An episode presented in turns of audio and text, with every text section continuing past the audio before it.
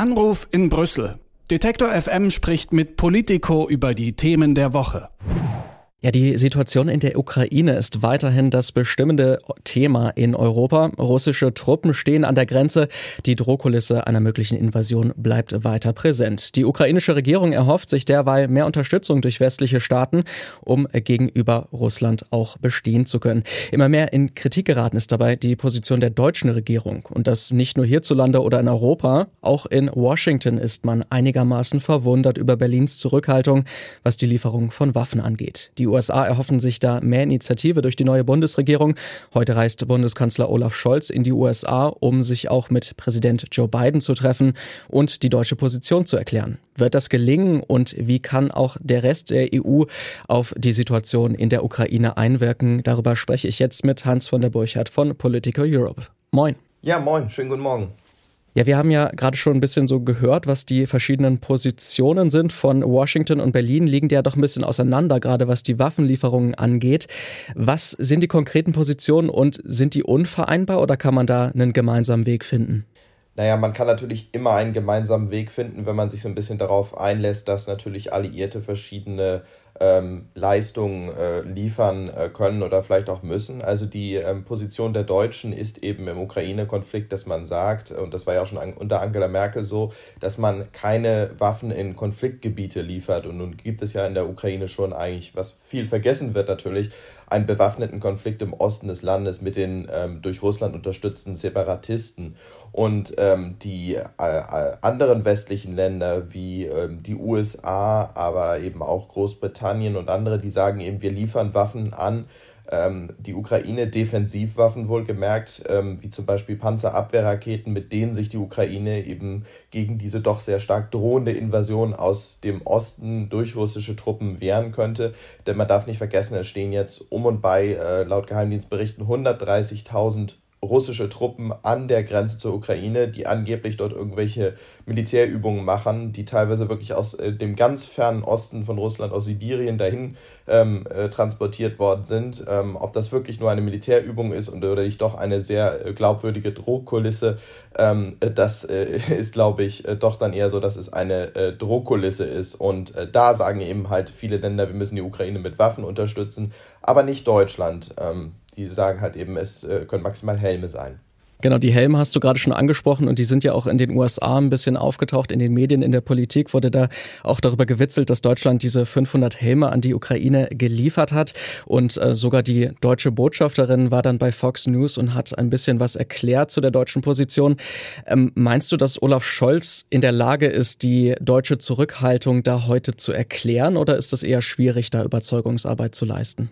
Ja, also sicherlich ist die deutsche Position auch ein bisschen dadurch in Kritik gekommen, dass ja Deutschland gleichzeitig, ähm, obwohl es ja einerseitig diese doch eher pazifistische, ähm, in der Erinnerungskultur, ja auch der, der, der Zweiten Weltkrieg eben dieser Kultur der Zurückhaltung begründete ähm, äh, äh, ja, Politik hat und gleichzeitig eben ein ähm, Rekordexporteur für Waffen ist, auch in Länder wie Ägypten oder Saudi-Arabien, die ja eben dann gleichzeitig wiederum in andere Konflikte wie in Jemen verwickelt sind. Ähm, ähm, oder auch, ähm, dass man ja äh, auch in 2014 bis 2016 ähm, tatsächlich Waffen an die Peschmerga im Kampf gegen den Islamischen Staat in Syrien geliefert hat. Also, dass es nicht immer so ist, dass man sich aus allen Konflikten rauslässt und dass man nun normalerweise gar nicht so zurückhaltend ist, was Waffenexporte angeht. Das kommt jetzt natürlich nicht so ganz ähm, äh, einher mit dem, was man da in der Ukraine ähm, eben tut. Und ähm, gleichzeitig natürlich diese 5000 Helme, das war natürlich ein Witz. Da hat sich die Bundesregierung dann auch wirklich ähm, ordentlich ja ein Eigentor geschossen.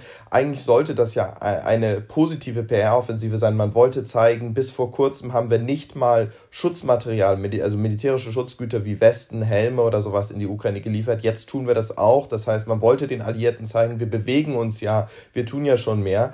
Aber dadurch, dass dann diese 5000 Helme als ähm, großes Signal der Unterstützung verkauft wurden, das war natürlich ein großer Witz und es kam vor allem auch viel zu spät, weil man hätte das vielleicht schon Wochen vormachen können, da wäre das dann vielleicht nicht so verheerend im Feedback gewesen. Insofern muss Olaf Scholz da viel erklären und er muss sich aber sicherlich auch viel anhören. Ähm, ich denke jetzt nicht, dass die deutsche Position nach diesem Besuch in Washington radikal sich verändern wird. Da hat sich jetzt auch die jetzige Bundesregierung und auch die Parteien, vor allem die SPD, zu sehr doch in ihrer ähm, aktuellen Linie eingegraben.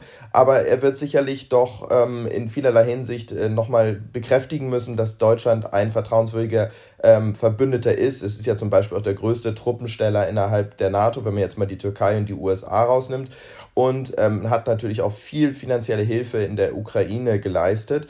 Insofern wird er das nochmal betonen müssen, aber vielleicht wird er auch zeigen müssen, dass man denkt, dass man weitere äh, Schritte macht, auch innerhalb der NATO, dass man äh, die Alliierten ähm, unterstützt bei ähm, zum Beispiel Truppenverlegungen, die ja zum Schutz nach ähm, andere Ost-NATO-Staaten wie Estland, Lettland äh, da äh, überlegt werden, dass man da vielleicht mehr tun könnte. Also da muss sich Olaf Scholz dann vielleicht einiges anhören. Noch einer, der sich einiges anhören müsste wahrscheinlich heute, ist der französische Präsident Emmanuel Macron. Der reist nämlich auch ins Ausland nach Moskau zu Wladimir Putin, um dort auch über die aktuelle Situation zu sprechen. Was kann man von diesem Treffen denn erwarten? Ja, das ist in der Tat auch ein sehr, sehr interessantes Treffen, weil Macron ist natürlich sowieso schon als sehr selbstbewusster ähm, äh, ja, Akteur natürlich als französischer Präsident bekannt und dann ist er jetzt auch noch gerade im Wahlkampf und da versucht er natürlich auch ähm, gegen den, immer, den anderen Kandidaten ein bisschen aufzutrumpfen in dieser Rolle als ähm, ja, äh, Weltenretter, kann man fast sagen, der sich äh, einsetzt, um einen Konflikt zu verhindern. Nun hat er auch gestern vor diesem, ähm, vor seiner Reise noch ein sehr bemerkenswerteres äh, Interview im Journal, Journal de Dimanche gegeben, wo er dann halt wirklich nochmal betont hat, dass äh, die Europäer ähm, nochmal viel ähm, aktiver selber sein müssen. Er hat noch gesagt, ja, wir können das, es kann eigentlich nicht sein, dass äh, die Russen nur mit den USA verhandeln. Wir Europäer müssen viel aktiver selbst werden. Wir können nicht andere in unserem Namen sprechen lassen und hat damit eigentlich gesagt, also ich, der jetzt als französischer Präsident hingehe, muss jetzt eigentlich selber äh, die ähm, Lösung dieses Konfliktes herbeiführen. Das war so ein bisschen der Unterton. Ähm, das ist natürlich dann, kommt insofern ein bisschen schlecht, weil äh, es ein bisschen diese Einheit des Westens, ähm, das sagen zumindest die Kritiker, diese Einheit des Westens ein bisschen untergräbt und ähm, äh, jetzt so ein bisschen den Eindruck erweckt, dass die Franzosen alleine da ähm, jetzt äh, die Lösung des Konfliktes ähm, herbeiführen wollen und äh, das nicht im gemeinsamen Konzert mit den USA und anderen machen sollen. Das wird wahrscheinlich auch so am Ende nicht so sein. Natürlich haben sich die Franzosen noch eng mit den Deutschen abgesprochen und anderen Alliierten, aber diese öffentliche ähm, äh, ja, Nachricht, die da von Macron rausgegangen ist am Anfang, die äh, ist dann doch viel kritisiert worden, auch ähm, gestern Abend, weil man mal wieder gedacht hat, okay, die Franzosen machen so ein bisschen ihr eigenes Ding und wollen auf der Weltbühne ähm, alleine der, der, der Retter sein.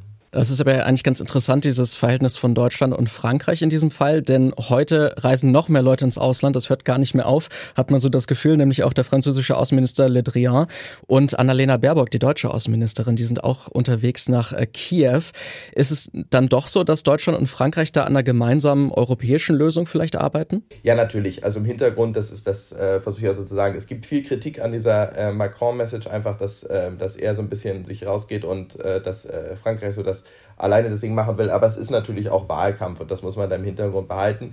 Ähm, gleichzeitig ist natürlich Deutschland und Frankreich da sehr, sehr eng abgestimmt und dass eben auch die deutsche Außenministerin mit dem französischen Außenminister da nach in die Ukraine reist und auch tatsächlich ähm, in die Ostukraine an diese äh, Demarkationslinie, kann man sagen, zwischen ähm, den Separatistengebieten und dem, äh, der restlichen Ukraine reist, um da dann eben auch äh, sozusagen da ein starkes Zeichen zu setzen, dass ähm, das ist schon sicherlich bemerkenswert. Und Olaf Scholz wird ja selber dann auch in einer Woche ähm, am nächsten Montag nach äh, Kiew reisen, in die Ukraine und danach nach Moskau. Das ist dann vielleicht auch ein bisschen ähm, die glücklichere Wahl, dass man erst in die Ukraine reist und dann nach Moskau. Macron macht das jetzt umgekehrt. Er fährt erst nach Moskau, danach auf dem Rückweg noch nach Kiew. Und dann trifft er sich tatsächlich auch noch am Dienstag in Berlin wiederum mit Olaf Scholz und ähm, dem äh, polnischen äh, Präsidenten Andrzej Duda. Äh, also da ist natürlich dann auch Absprache da. Und die Woche darauf eben Scholz dann erst in die Ukraine, um dort Unterstützung zuzusagen und dann nach Moskau. Ähm, meiner Meinung nach ein bisschen bessere, die, diese Wahl der, der Reiserichtung. Also durchaus eine ganze Menge diplomatischer Treffen, die da auf dem Plan stehen, denn die Lage in der Ukraine, die bleibt angespannt angesichts der militärischen Bedrohung durch Russland. Olaf Scholz muss heute dann bei seinem Besuch in Washington erst noch einmal erklären, warum Berlin sich bei der Unterstützung der Regierung in Kiew so sehr zurückhält, zumindest militärisch. Wie es diplomatisch in Deutschland und Europa nun weitergeht, das hat mir Hans von der Burchardt erklärt. Vielen Dank für deine Zeit und eine schöne Woche. Gerne, danke gleichfalls. Schöne Woche. Anruf in Brüssel. Detektor FM spricht mit Politico über die Themen der Woche.